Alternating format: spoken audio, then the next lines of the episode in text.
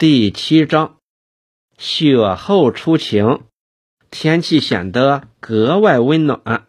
淮北平原一望千里，茫茫雪海，闪光烁烁，大地回春，使人精神焕发。周永康回到省里，和组织上一谈，投身农业战线，正合党的需要。组织上。同意他到淮北安家落户，当即办好手续，将行李邮寄黄泥乡。本人到县里去转组织关系。他沿着绥溪河岸来到了曲溪镇。这个镇是所以叫曲溪镇，一是因绥溪河流到这里有九个湾子，镇是。就沿着河湾建筑起来的，远看好是一条卧龙，弯弯曲曲，别有风味。另一个原因，在早先，这个镇上有七十二家槽房，专酿高粱大曲，名闻全国。因此，曲溪镇三字有它的双重意义。它沿着河堤走得很慢。他边走边思索着，在社会主义建设中艰苦奋斗、积极工作，是每个党员、每个革命干部、每个公民义不容辞的责任。在淮北这块土地上，留下了我们党中央好多领导人很深的足印。淮海战役中，有多少共产党员的鲜血染红了这块土地？越想越觉得自己应该很快投入到改变农村面貌的战斗中去。他走着，沉思着，来到街头一座大石桥上，忽然想起，在桥东一个小土围子里，曾经住过前线指挥部，好多将军们在这个土围子里开过军事会议。是决定淮海战役命运的一次重要会议，在这里应该竖起一块纪念碑，让青年们知道，也让孩子们知道，在淮海战役时，这片土地上曾经洒满了战士的鲜血，让他们知道，这个阵势在淮海战役时，敌人的飞机曾把它炸成废墟。连这个小土围子都炸成水坑，这座大桥下，敌人曾用他们自己的尸体填成路，堵塞激流。更应该让他们知道，今天街旁这些树木，这些芬芳扑鼻的鲜花，是经过艰苦奋斗得来的。在没有栽上这些花草树木之前，这是一片废墟，到处是敌人的弹坑。是革命战士的血迹。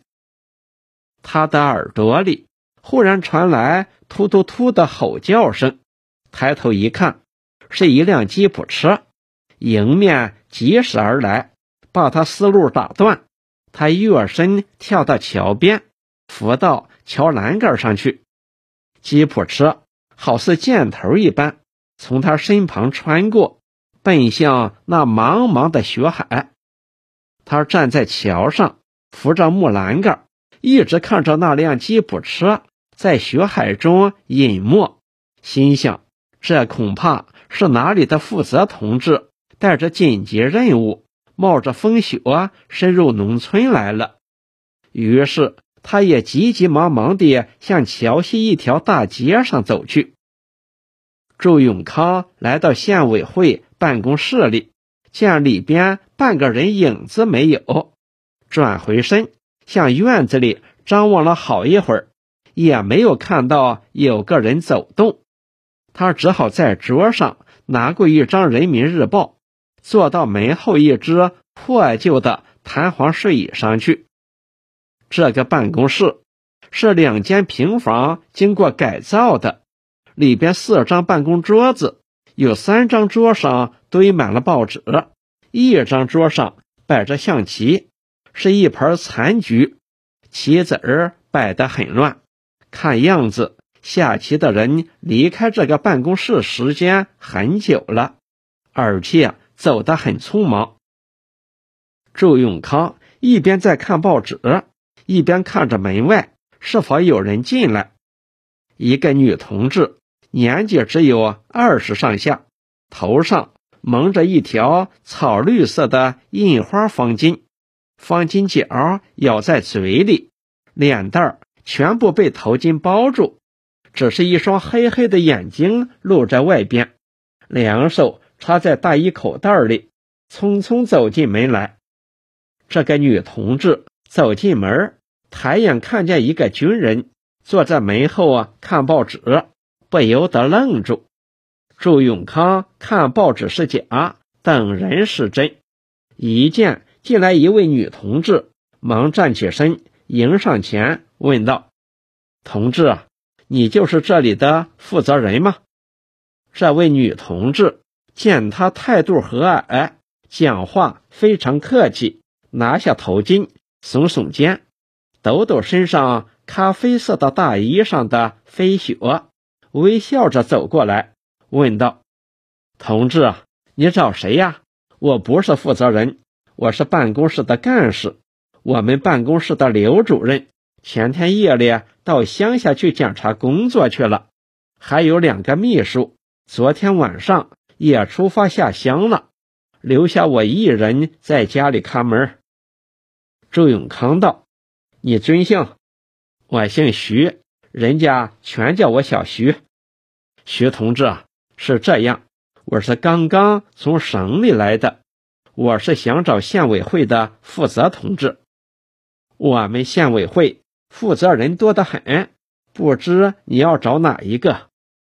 周永康愣住，沉思了好久，笑笑道：“找书记可以吗？”小徐很注意地在他身上打量了一下，便随口答道：“可以，当然可以。我们的孙书记下乡去检查工作了。徐书记是住在县政府，因他又是县长，工作很忙。听说他前天夜里也带着一个检查组到乡下检查灾情去了。家里只有方政委。”也是在乡里检查工作。昨天晚上，省里来了一个省长，才把他找回来，开了一夜的会，还不知道办公室来了没有。周永康道：“你们的方政委在哪里办公？可以请你领我去见见他吗？”小徐为难道：“他这两天忙得很，白天黑夜都在开会，恐怕还没有来。”周永康道：“我跟你一道去看看不好吗？”小徐愣了愣，顺手又在桌上拿过一张《安徽日报》，送给他，笑笑地说道：“这是新来的报纸，你在这里看看报纸，我去去就来。”其实方政委的办公室就在小徐他们的办公室斜对门中间只隔一个小小的院子，要是用步子量量，也只有二十四五步远。小徐明明听到他们的政委在办公室里打电话，可是他看他忙得很，想尽可能减少他一点工作。周永康站在门口，看小徐迈着方方的步子穿过小院走到斜对面那间政委办公室，没有多大时间，小徐转身出来，立在屋檐下，向周永康招招手。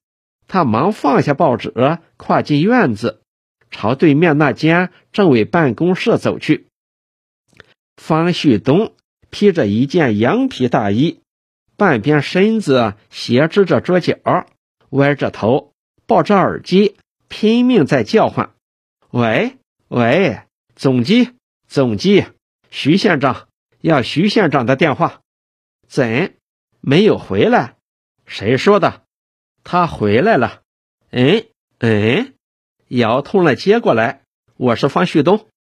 方旭东放下电话，转身坐下，抽开抽屉，拿出寸把厚的一本卷宗，摊开在桌上，从里边抽出一份文件。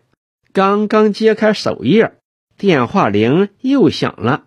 接了电话，身子刚刚坐稳，又是电话。电话来电话去，忙得满头大汗。最后坐下身，又重新抽出一份文件，歪着头，皱着眉，全神专注地在看着。周永康走进门，注目一看，突然倒退了一步，呆愣着，满脸的肌肉抖抖地跳动，猛一声惊叫起来：“呆！好家伙！”是你呀！欢悦地扑将上去。方旭东低头在阅读文件，没有注意到有人走进门来。突然听到有人在他身旁惊叫，扭头一看，高兴的把文件往地上一扔，跳起来，拦腰一把，紧紧抱住周永康。你，这个方旭东就是六年前在淮海战役中。与周永康同服战壕、同生共死的方旭东，方旭东抱起周永康，在屋里转了几个圈圈，也不知把他放到哪里是好。放下去，又抱起来，又放下去，最后将周永康纳到办公桌上，狠狠打了几拳。你、你、你还没有死啊，周永康。被方旭东抱起，脚离地二尺，举在半空，团团直转，悬得他晕晕沉沉，晃了几晃，立定身子，睁开眼睛，在方旭东脸上看了好久好久，如梦初醒，又扑上去，双手紧抱着方旭东一只膀子，道：“死了，死了，早死过十几次了。”方旭东举起拳头。又对着祝永康胸脯上打来，死了！你又从哪里爬出来的？祝永康狠狠把方旭东一推：“你怎呢？还是那么毛手毛脚的？”方旭东双手又把祝永康搂进怀里，说不出那股亲热劲儿。祝永康好似孩子一般，在方旭东怀里挣扎着。因方旭东用力太猛，勒得祝永康在他怀里喘不出气来。方旭东搂着祝永康的双肩，推推拥拥，将他纳到一张长沙发上，坐下，坐下，让我看看。转身向站在门口的小徐道：“小徐，小徐，拿茶来，拿茶来。”小徐站在门口。早被他们这两个人的举动吓得目瞪口呆，房旭东一时高兴极了，也不知怎么摆弄周永康是好，一手去摸香烟，一手去开抽屉找茶叶，慌里慌张，将一只玻璃茶杯当着香烟包塞到周永康怀里，洒了他一身的冷水，嘴里还喃喃在说。来得巧，来得好，早来一天你就碰不到我了。你一定也不会想到我在这里。周永康推开方旭东手里的茶杯，站起身，抖抖衣服上的水珠，道：“你这是干嘛的呀？是见面礼，还是有意把冷水往我怀里灌呢？”方旭东恍然大悟，放下杯子，又拿起烟卷儿。送给周永康道：“再也想不到我们还可以见面，做梦也没有想到，六年之前分别的时候是在战场上，也就是在这个地区，今天又在这个地区相逢，重新开始新的工作，真没有想到，实在难得。”周永康伸手接过烟卷儿，有意挖苦他：“见你确实不易。”老兄的衙门不大，好森严哩。方旭东放下茶叶包，指着周永康道：“哎哎，你又来这一套了！你看看我们这个破破烂烂的旧庙，哪还像个衙门？”周永康向外边院子里观察一番，开玩笑地说道：“衙门不像，就是要见到你们这些政委很不容易，事先还得请示一下，得到你的允许才能走进你的办公室。”方旭东惊讶地站起来：“谁说的？谁说的？这是谁的玩意儿？是谁规定的？